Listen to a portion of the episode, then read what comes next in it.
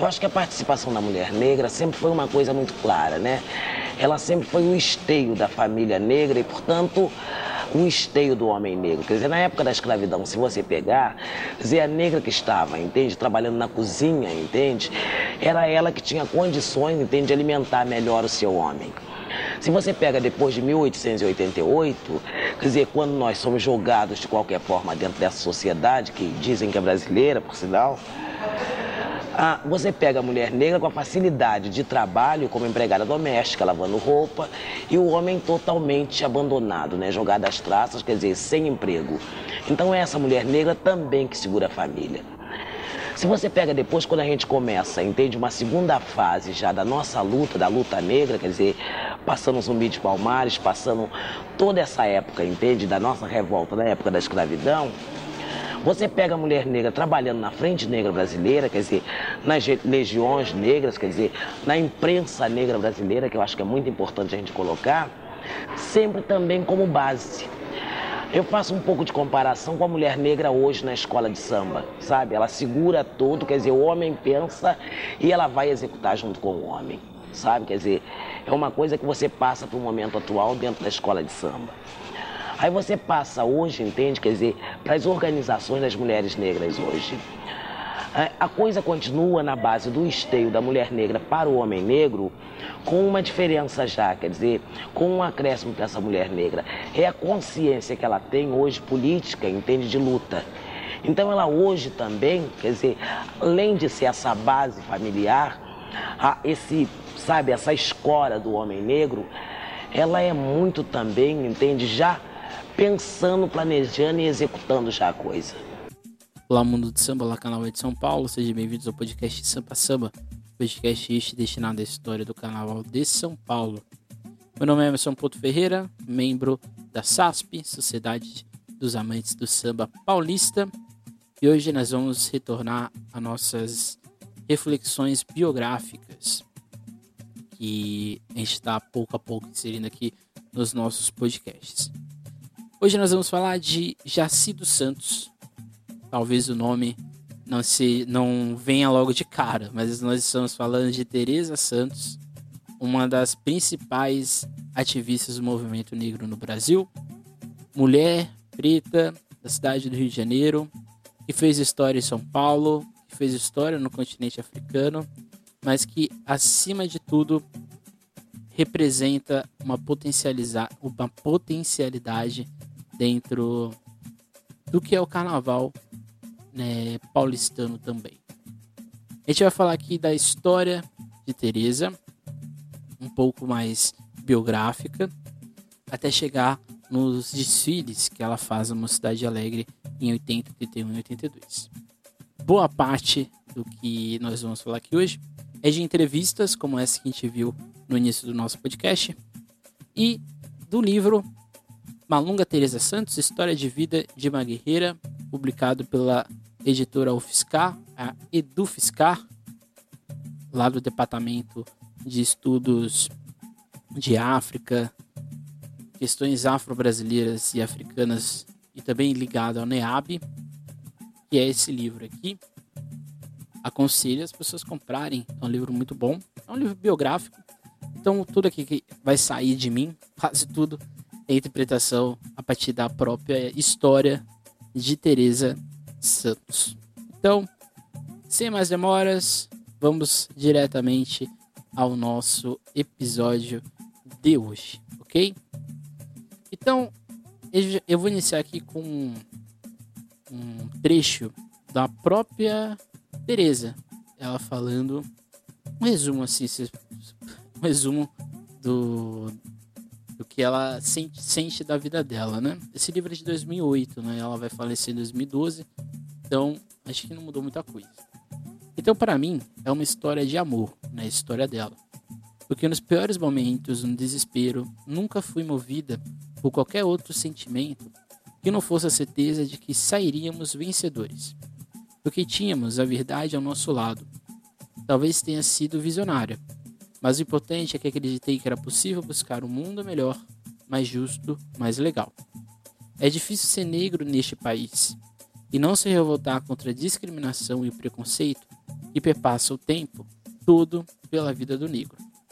Acho que isso aqui é uma síntese de, da, de quem é, é Teresa Santos. A Teresa, ela nasce no Rio de Janeiro, em uma família enorme, como ela mesma conta.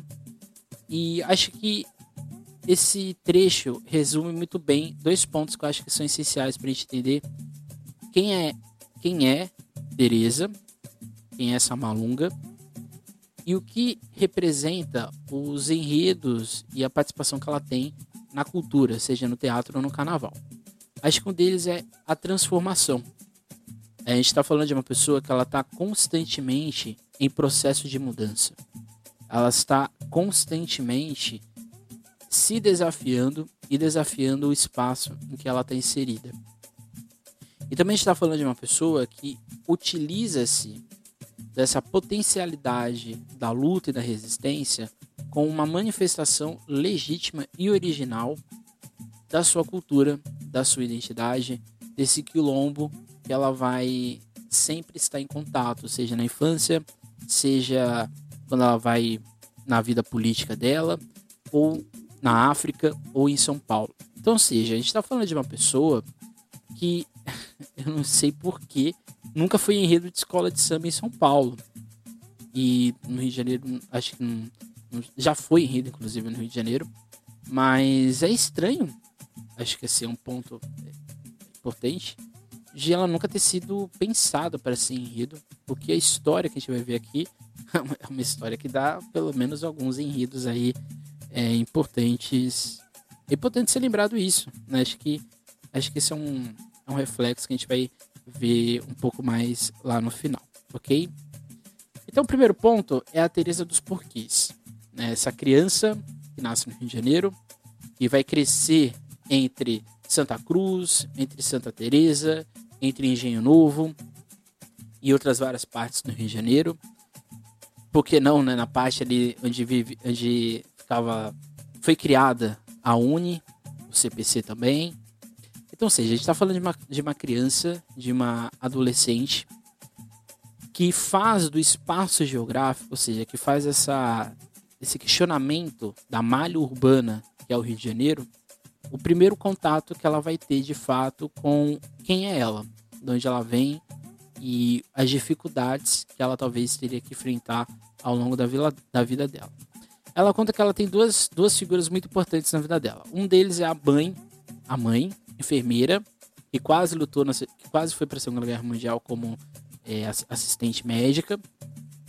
Uma figura um pouco muito preocupada e queria que ela fosse médica, mas que também não não a proibiu e também não, não, não ficou triste com as escolhas que ela fez. E do outro lado a gente tem o pai dela, que é essa figura que vai iniciar ela num letramento, com a leitura, que vai começar, que vai iniciar ela também essa questão da racialidade, de perceber a questão do negro dentro de sociedade. E também é o pai dela que vai encorajar, vai sempre legitimar as escolhas, seja para iniciar o curso de filosofia e outras coisas mais. Então, ou seja, essa espacialidade em que ela, ela foi criada, esse núcleo familiar, a importância da família, dentro da sua constituição pessoal é o que vai iniciar esse pensamento de entender a segregação do Estado brasileiro.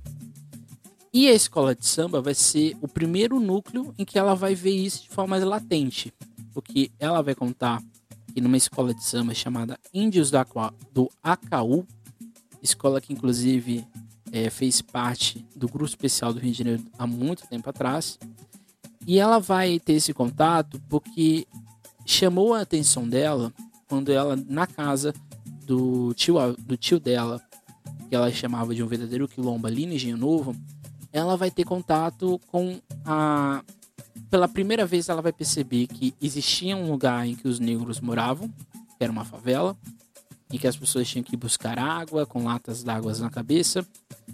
E ela foi a primeira vez ali que ela percebeu que algo não estava ou algo não era aquilo que era pintado para ela, pelo menos na sociedade no geral, fora do núcleo familiar.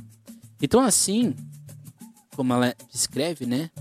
É, a escola de samba era outra coisa, né? Quando ela vai ser levada, né, pela Margarida, mestre porta-bandeira, e o Chaveco, mestre sala da Índios da Caú, e ela vai dizer que a escola de samba era outra coisa. A partir daí fui criando coragem para me soltar e consolidar minhas amizades na favela. Subi o morro, escondido da família, visitava meus amigos, a maioria negros. Então, seja, é aqui na escola de samba que vai ter o primeiro forjamento, primeiro forjar de aprofundação, de aprofundação, de aprofundamento dessa noção de consciência dos caminhos de resistência que ela iria ter ao longo da vida dela. Então, seja, aqui é por volta de 12, 13, 14 anos. Então, seja, ela já estava é, envolvida dentro dessa realidade. O que nos vai chegar então a uma outra Teresa, que é a Teresa que vai estar em mutação. Essa Teresa que está em mutação é essa Teresa que vai estar em contato com a juventude comunista.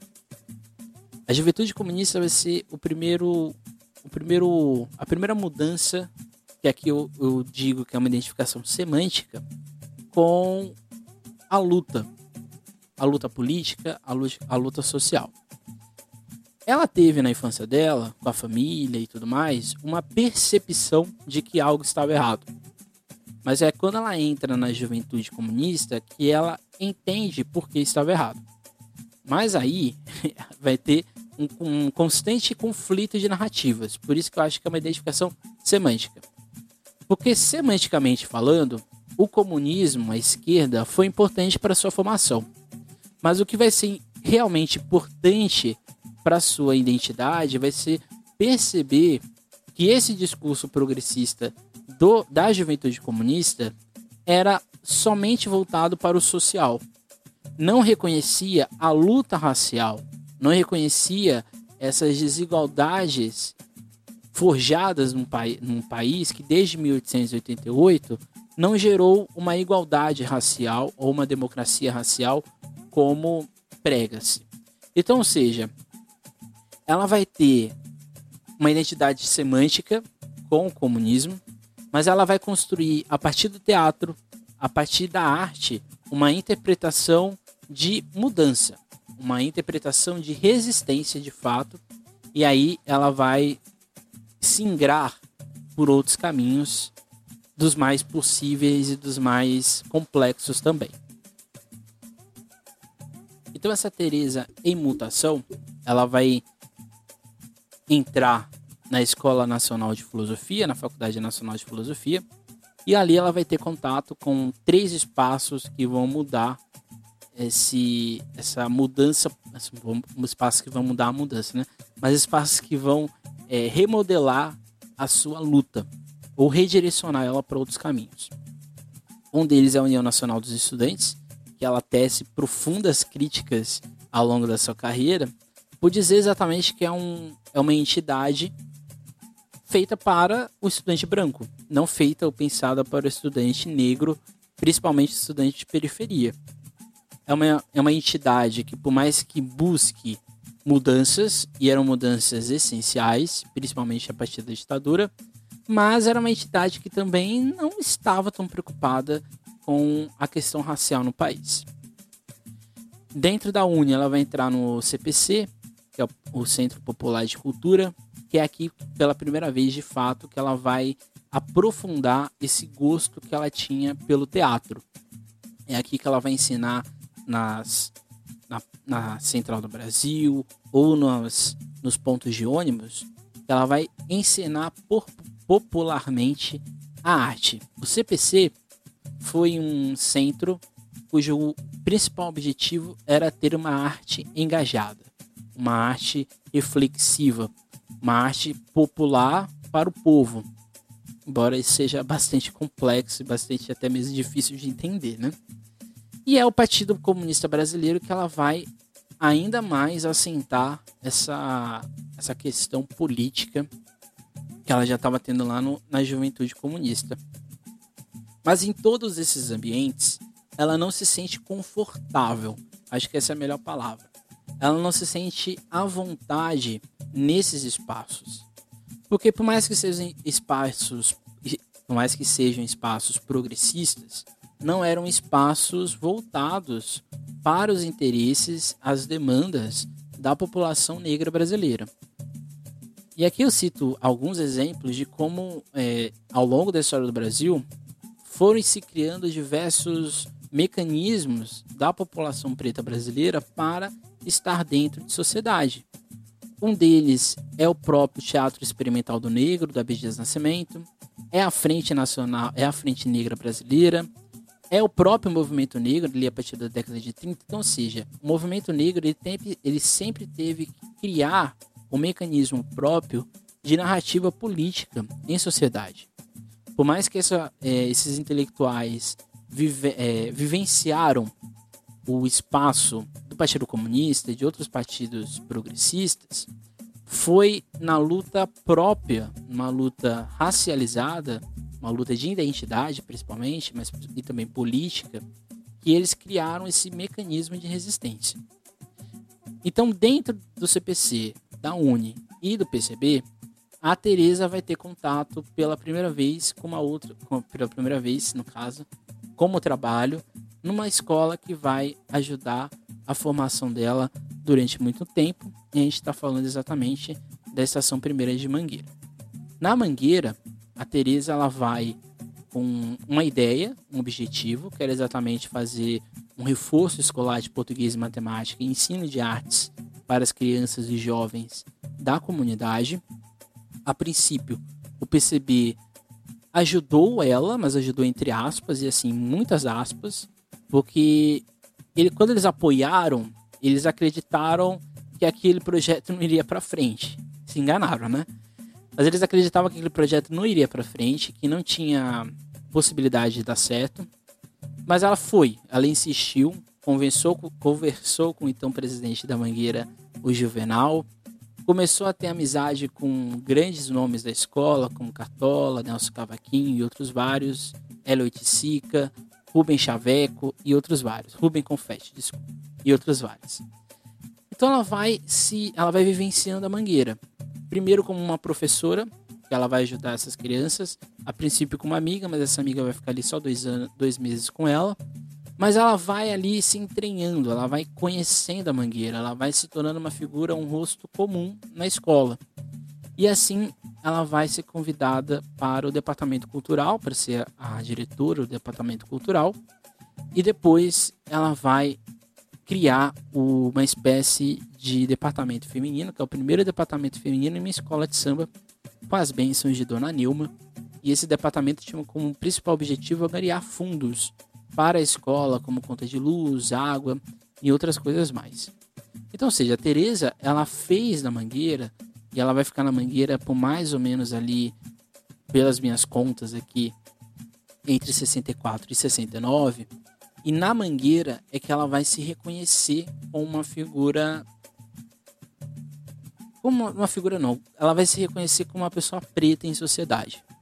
Numa conversa que eu tive recentemente com o André Rodrigues, carnavalesco da, da Moon, aqui em São Paulo, e, e uma coisa que ele, ele, ele me contou, e isso ficou na minha cabeça, né? Que é exatamente quando ele chega na Vai Vai, é a primeira vez que ele se reconhece como uma pessoa do movimento. Antigamente ele tinha lido, ele tinha ido em, em eventos, ele tinha contato com outras pessoas, mas foi na escola de samba, foi na Vai Vai que ele teve esse insight. A Teresa teve esse insight, mas foi na Mangueira. Foi ali que de fato ela se reencontrou com aquela unidade familiar que ela teve desde a infância. Com a casa cheia de primos, com os tios, com os avós, os avós. Foi nesse ambiente, que é a Mangueira e a escola de samba, que ela vai lembrar dessa Teresa quase malunga, dessa Teresa que estava, é, vamos dizer assim, se reconhecendo. Ela estava ali de fato consolidando a sua identidade, que vai ao longo do tempo é, mudar também. Então Teresa, a partir de 69, as coisas vão mudar um pouquinho, porque vai começar o período, o AI-5 já tinha começado em 68, no final de 68, mas é em 69 que o AI-5 de fato vai ser, vai ser retificado. o AI-5, ou ato institucional número 5, é aquele ato famoso que vai praticamente criar um, estágio, um estado de sítio no Brasil. O fato é que ela vai ser perseguida, não, não ao ponto de ser torturada ou algo do tipo, mas ela vai ser perseguida, porque ela era do PCB, ela era da UNE, ela era do CPC, e ela era negra dentro de uma sociedade profundamente racista. Então ela vai tendo contato com essa dificuldade. E aí sim, em 69 é que ela vai passar pelo momento mais tenso da vida dela, como ela mesmo, um dos momentos mais tensos da vida dela, quando ela vai ser, vamos dizer assim, descoberta, né? Porque o oficial chamava, chamava ela Jaci. Mas ela falava que ela, é, ela falava que ela era Teresa, mas ele falava que era Jaci e havia aquele desencontro. Até que, no caso, ela ficou quase 10 dias em interrogatório.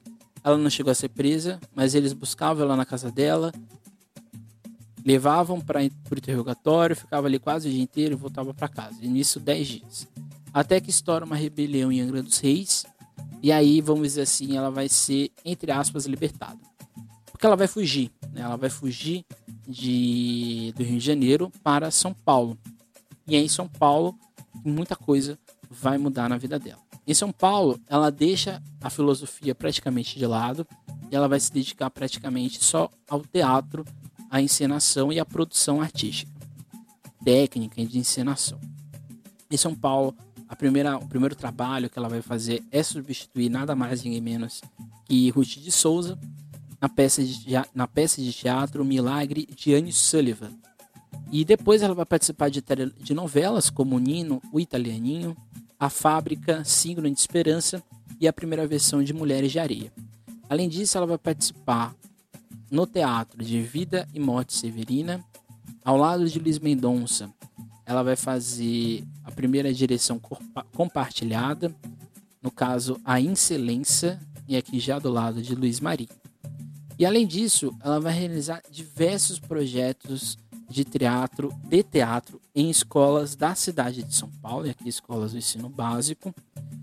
Então, seja, ela vai na tentativa de criar um teatro popular na cidade.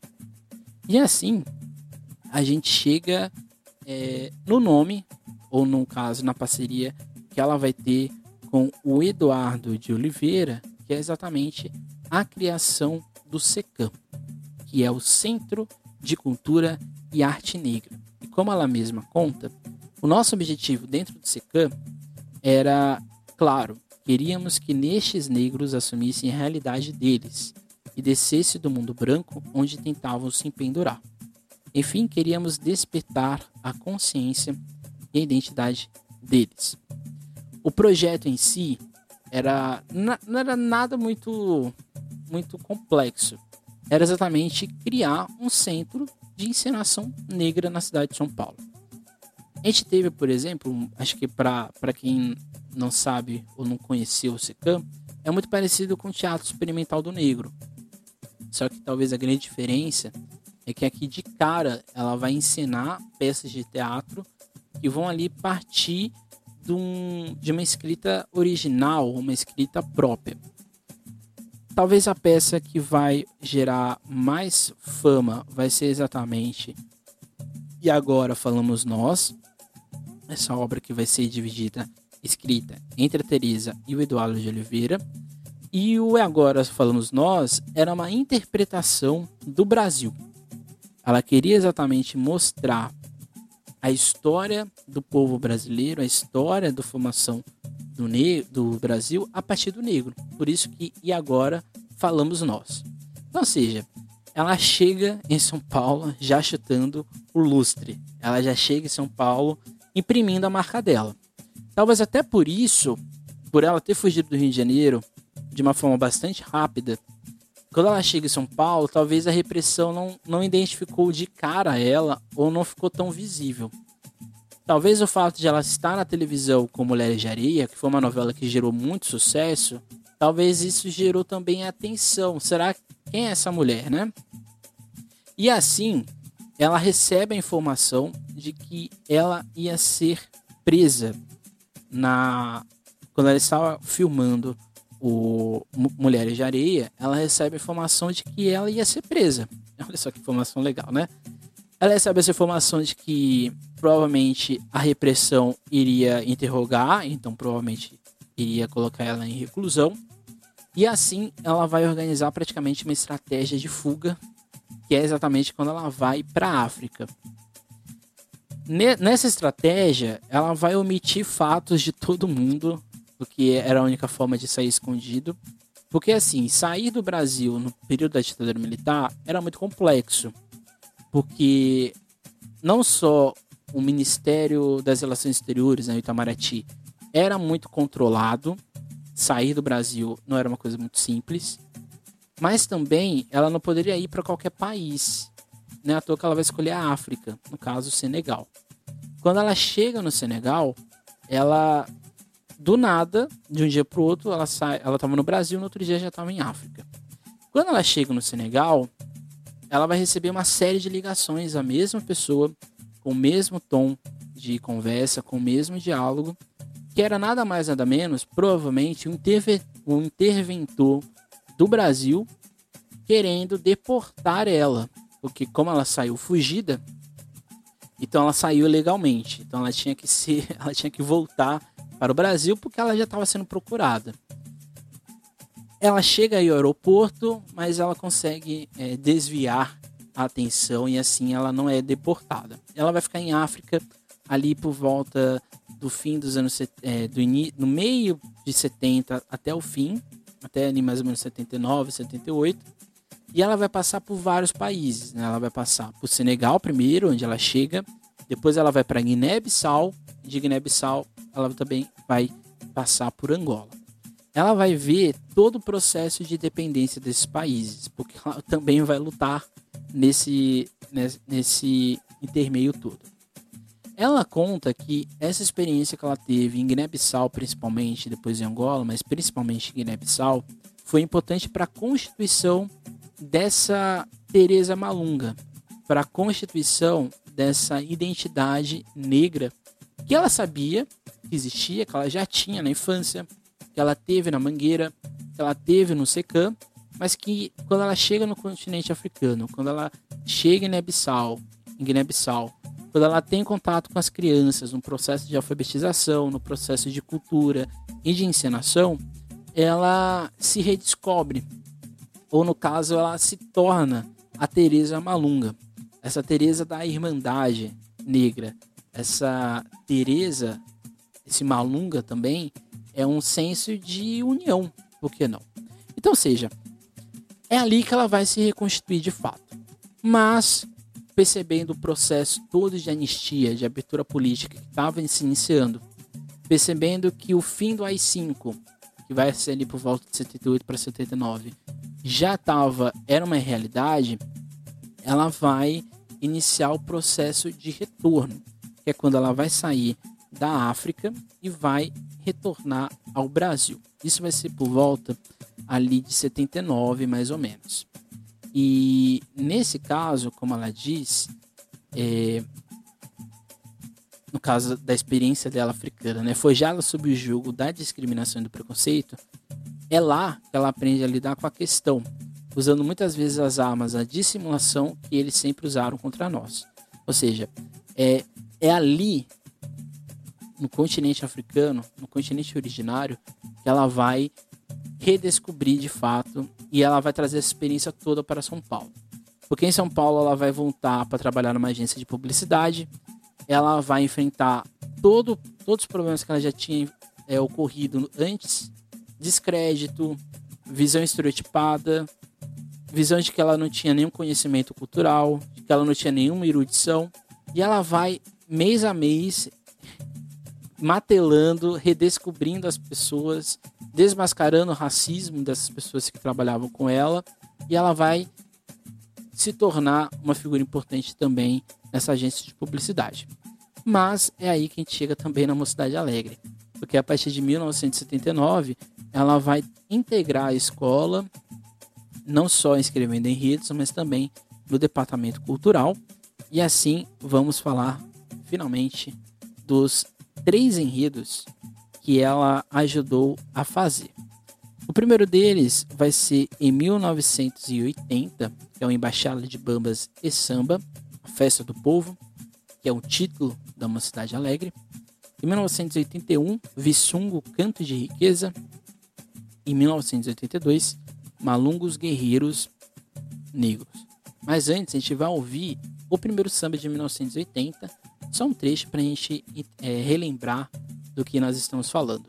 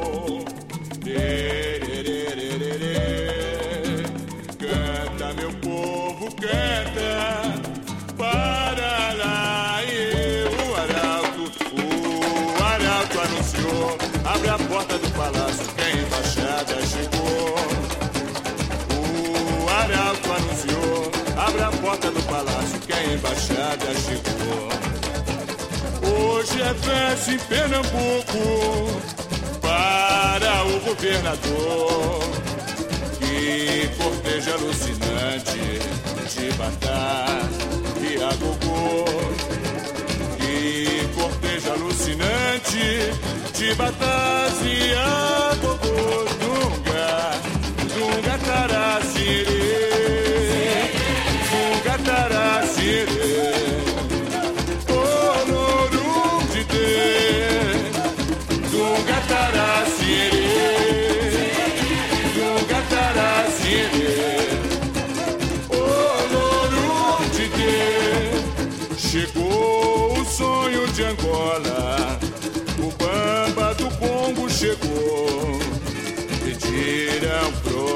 proteção ao então governador.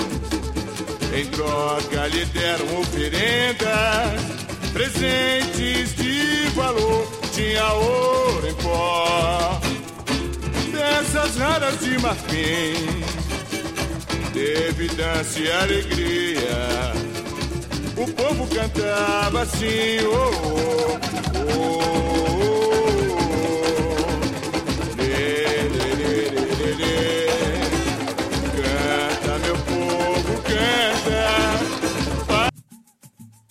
Bem, o samba de 1980, ele tem, ele tem como grande ponto dizer que o negro é realiza. Acho que esse é um implicitamente é isso que está escrito ali por trás dele.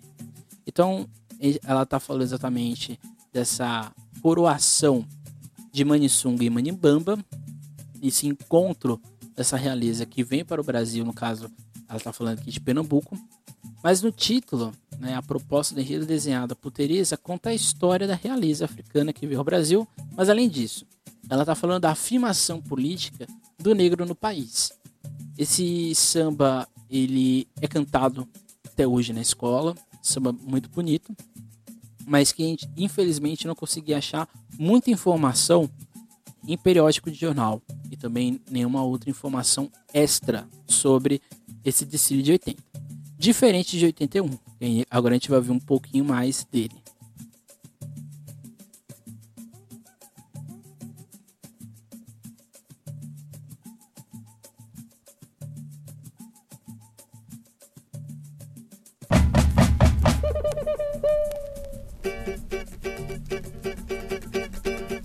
Bate bateia pra lá e pra cá. Se hoje não tem, amanhã terá.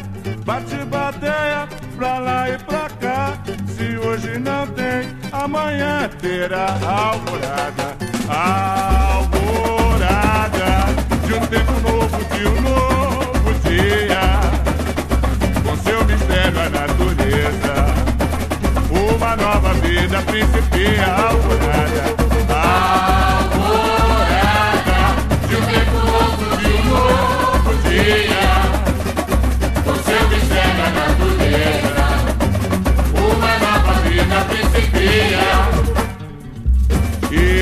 sertões, os desbravadores, com gente de todas as paragens.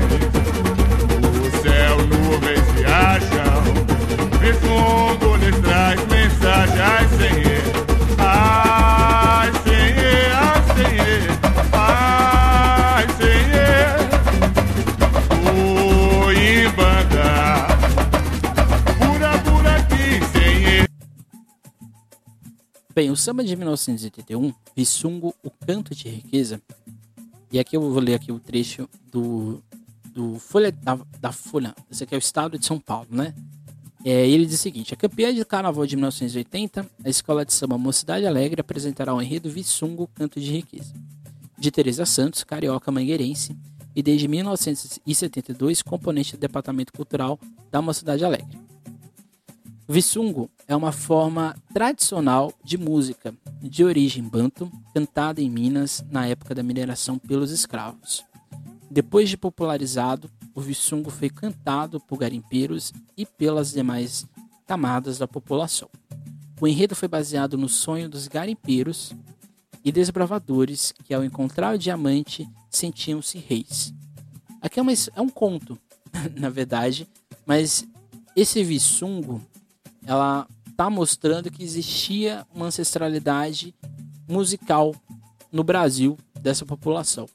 Ou seja, o, o, negro aqui em condição de escravidão não foi só um trabalhador explorado ou uma pessoa que estava aqui ao Deus dará. Não.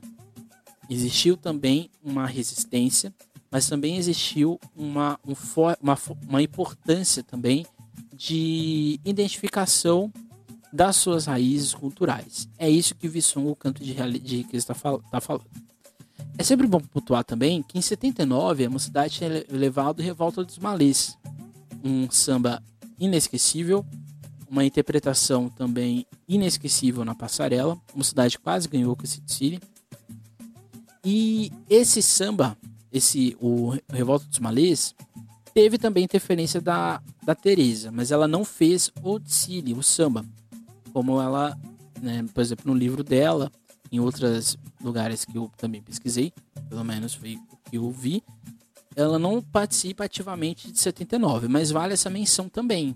E provavelmente ela estava ali nos bastidores, provavelmente ela viu esse, esse desfile acontecer, de volta dos malês, e provavelmente ela interferiu de alguma forma.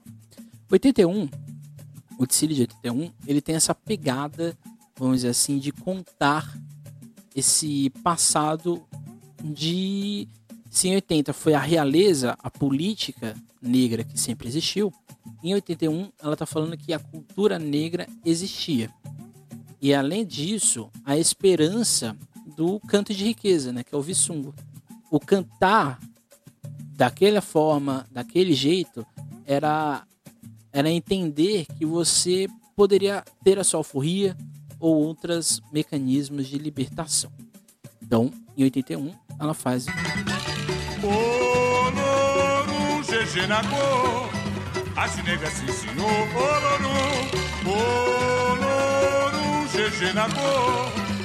negras sim senhor, vem malungos, malungos, irmãos verdadeiros,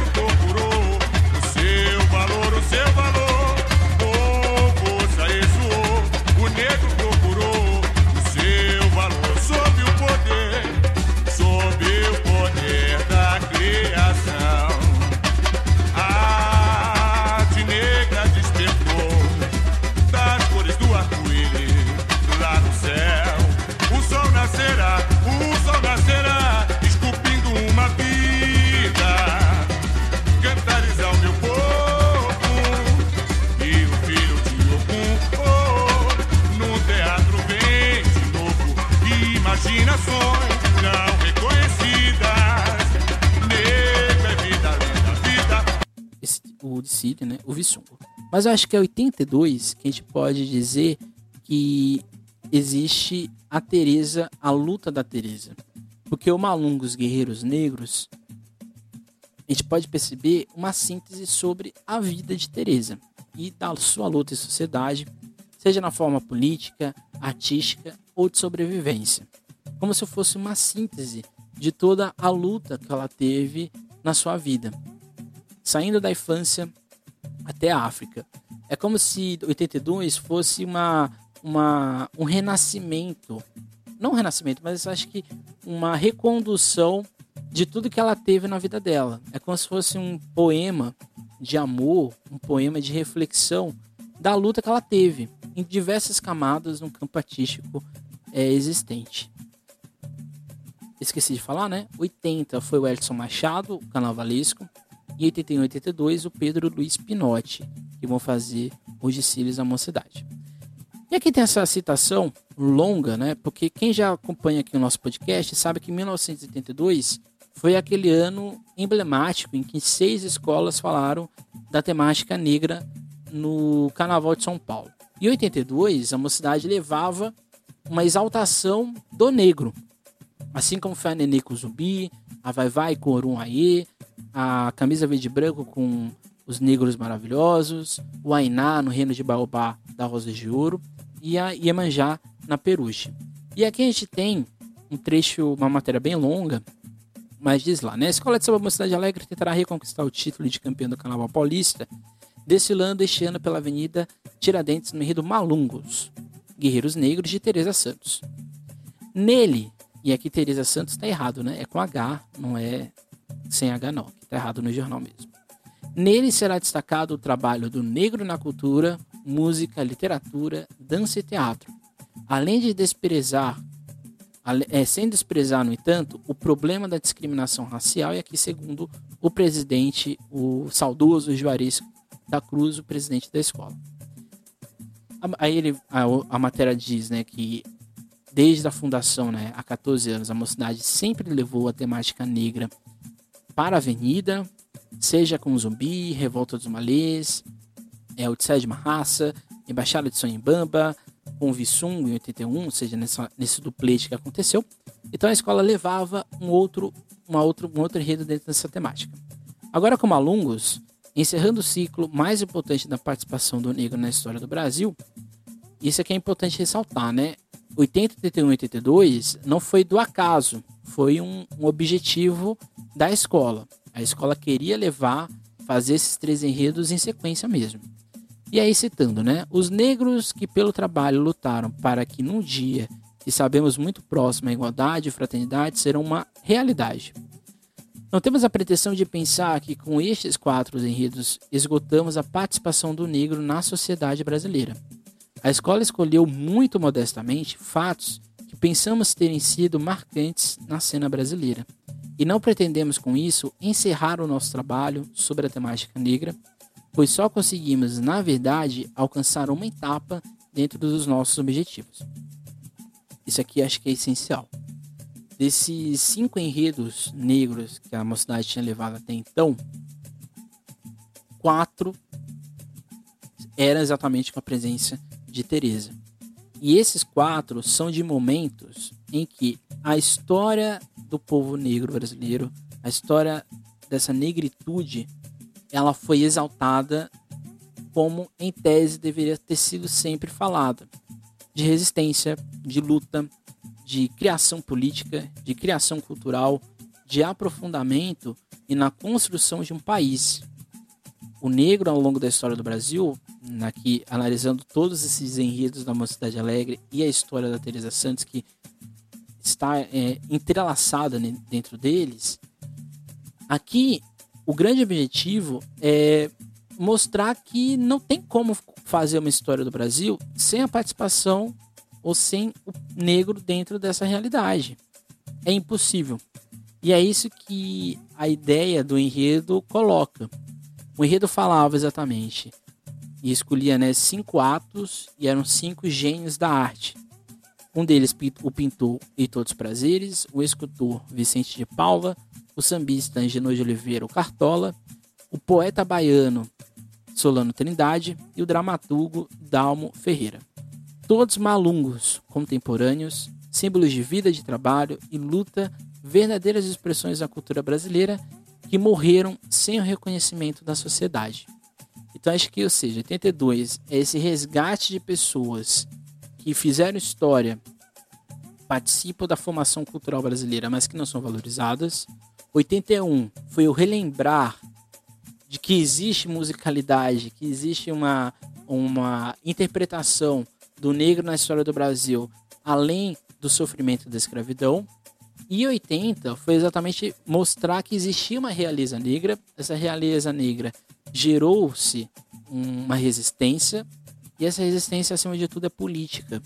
E 79, a Revolta dos Malês, é uma revolta colonial, é uma revolta imperial que é pouco lembrada e que foi importante para a Constituição ou para um, como posso dizer, um descontentamento de uma parcela grande da sociedade, da população baiana, com o governo brasileiro da época. Então, seja, a, a presença da Teresa foi essencial para esse direcionamento desses enredos da Mocidade Alegre. De fato, 82 foi o último enredo afro da, da Mocidade Alegre, que vai retornar só em 2013. Então, seja, a gente vai ficar aí quase 21 anos, né? Sem um enredo dentro dessa temática na escola. Não me pergunte por quê, porque até hoje não consegui achar uma resposta. Mas o fato é que a, essa, essa temática sempre foi, está entrelaçada com a formação da Mocidade Alegre. E a Teresa Santos tem um papel essencial e fundamental nesse processo em que ela transporta a sua luta, a sua vivência, tudo que ela passou na vida dela para esses enredos e automaticamente para a reflexão é, dentro da escola. Depois, né, ela fica na escola, mas ela vai ser convidada a participar na Secretaria de Cultura do Estado de São Paulo. Ela vai tentar se candidatar duas vezes, mas nenhuma das duas ela consegue é, avançar. Na primeira, ela consegue 4 mil votos, mais ou menos. E na segunda, o nome dela vai errado para o cartório, né? Vai o nome de batismo dela, Jaci, e não Teresa. Então as pessoas chegavam, não achavam o nome Teresa Santos e simplesmente, praticamente, ela não levou muitos votos. Mas ela vai entrar na Secretaria da Cultura do Estado de São Paulo, onde ela vai ficar mais ou menos 16 anos. Vai ser uma passagem importante da vida dela, porque ela vai inserir dentro da secretaria a cultura preta brasileira. Então ela vai inserir nomes negros dentro dessa cultura que não existia, pelo menos não era evidenciado. Então, na Secretaria de Cultura, Teresa elabora diversas ações pelo Estado, diferentes referentes à importância negra, evidenciando e reverenciando na medida possível nomes que contribuíram em âmbito nacional ou local. E aqui, em específico, a gente tem que citar o Dia da Consciência Negra, com participação de nomes do carnaval da cidade, como Seu Calão e Seu Nenê e Moacir do Peruche, e no projeto Consciência e Liberdade, também meio que atrelado ao projeto da Consciência Negra, em que ela vai trazer né, Magali do Camisa, Mestre Tadeu do Vai Vai e Berval, um compositor histórico do Carnaval de São Paulo, e as escolas ensinam a figura dos pavilhões. Além disso, Teresa ela vai ter participação em outras escolas, seja em departamento, é, na criação de enredo ou até mesmo é, coordenando comissão de frente. Ela vai ser uma das coreógrafas, inclusive, ao, é, na história da X9 paulistana. Então, seja, infelizmente, e acho que aqui é, é muito importante, o fim, é, o final da carreira da, da Teresa, infelizmente, foi de um apagamento da sua identidade. Porque como ela ficou tanto tempo na África, e também ela ficou muito tempo, quase ali 20, 30 anos da vida dela, em, em uma verdadeira fuga do Estado brasileiro, ela acabou que nos últimos dias de vida dela, tendo que buscar mecanismos para o sustento dela, porque infelizmente ela vai contraindo algumas doenças, hernia de disco, ela vai descobrir o câncer depois de um tempo. Então, seja, é, infelizmente o final dela não foi, como posso falar, do, da grandeza que ela merecia ter. Acho que essa é o principal ponto. Eu trago aqui no final uma reflexão que ela faz do carnaval, em que ela diz o seguinte: O samba diz que samba é cultura. No entanto, sinto que é preciso aprofundar seus trabalhos, seus compromissos com sua comunidade, para se tornar de fato trabalho sério. É aquilo que eu matelo aqui sempre, né? Eu acho que é muito simples falar que a gente vive o samba é um ambiente cultural. Em tese, ele é. Mas a escola de samba em si não é necessariamente um, um objeto só de cultura. É um objeto econômico, é um objeto, é um objeto midiático e assim por diante. Dependendo da escola, o objeto midiático e o objeto econômico se tornam mais fortes que o objeto cultural. E é isso que ela está falando aqui. Ela vai citar a Vila Maria como um melhor exemplo de como as escolas de samba de São Paulo deveriam agir num projeto cultural grande, forte, um projeto voltado para a sua comunidade acima de tudo. Embora o projeto em si da Vila Maria mudou ao longo dos anos, né, 2018, entre 2008 até hoje, 2021, muita coisa mudou, mas a premissa é quase que a mesma, é exatamente de inserção ou de aprofundamento social, acima de tudo, das pessoas da comunidade, não só da escola, mas no entorno ali onde fica a Vila Maria. E ela faz essa crítica, né? Dizer que o samba é cultura não pode ser dito somente da boca para fora. Tem que ser dito na prática, no fazer, e não só no verbo, como alguns fazem, infelizmente. Então aqui eu jogo essa, esse questionamento, né? Por que não Teresa? Por que não a história, né? E aqui, gente, aqui foi um pouco, né? Porque é o que eu aprendi ao longo desses, desses quatro anos em que eu tive pela primeira vez o contato com a história da Teresa Santos. Mas eu fico, eu fico me perguntando, né? Por que ela não pode ser enredo? Né? Assim como eu já, já questionei aqui várias vezes, né? Por que o Geraldo Filme não é um enredo? Por que o Toniquinho Batuqueiro não é enredo? Por que o Zeca da Casa Verde não é enredo? Por que o Pé Rachado não é um enredo? Por que essas pessoas não são enredo em São Paulo? esse discurso de ah, mas é porque não, não tem, é, não são pessoas conhecidas ou porque não, não, não tem investimento, as escolas estão, estão sem dinheiro para fazer. Eu acho que isso não me convence. Essa narrativa para mim não faz sentido. Ao longo da história do, do carnaval, muitos nomes só foram revelados e muitos nomes só foram concretizados por causa do carnaval. E aqui você tá o Salgueiro, embora eu tenha vários problemas com a Revolução Salgueirense, mas é inegável a gente dizer que sem o Salgueiro a gente não conheceria Chica da Silva. Sem o Salgueiro a gente talvez não conheceria a importância popular de Zumbi dos Palmares. Então acho que a gente, em pleno 2021, acho que as escolas de samba deveriam ter esse compromisso de contar quem são essas pessoas de mostrar quem são essas pessoas. E acho que quando eu ouço que falar desses enredos não traria ou não daria muito certo, eu fico extremamente raivoso por dentro e também eu fico bastante decepcionado. Porque eu acho que a história de Teresa Santos, aqui para encerrar, dá enredo. Não enredo, vários enredos. Talvez não exatamente a história dela, mas a importância do que ela construiu ao longo da sua vida.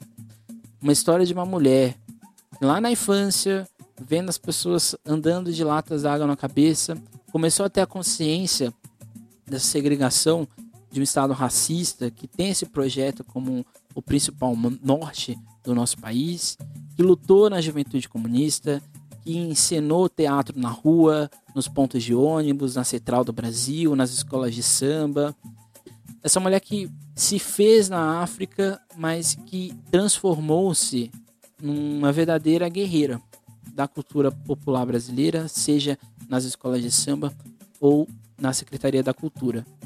E essa mulher que se redescobriu, que é, efetivou a sua luta na Mangueira, na escola de samba, no terreiro do samba.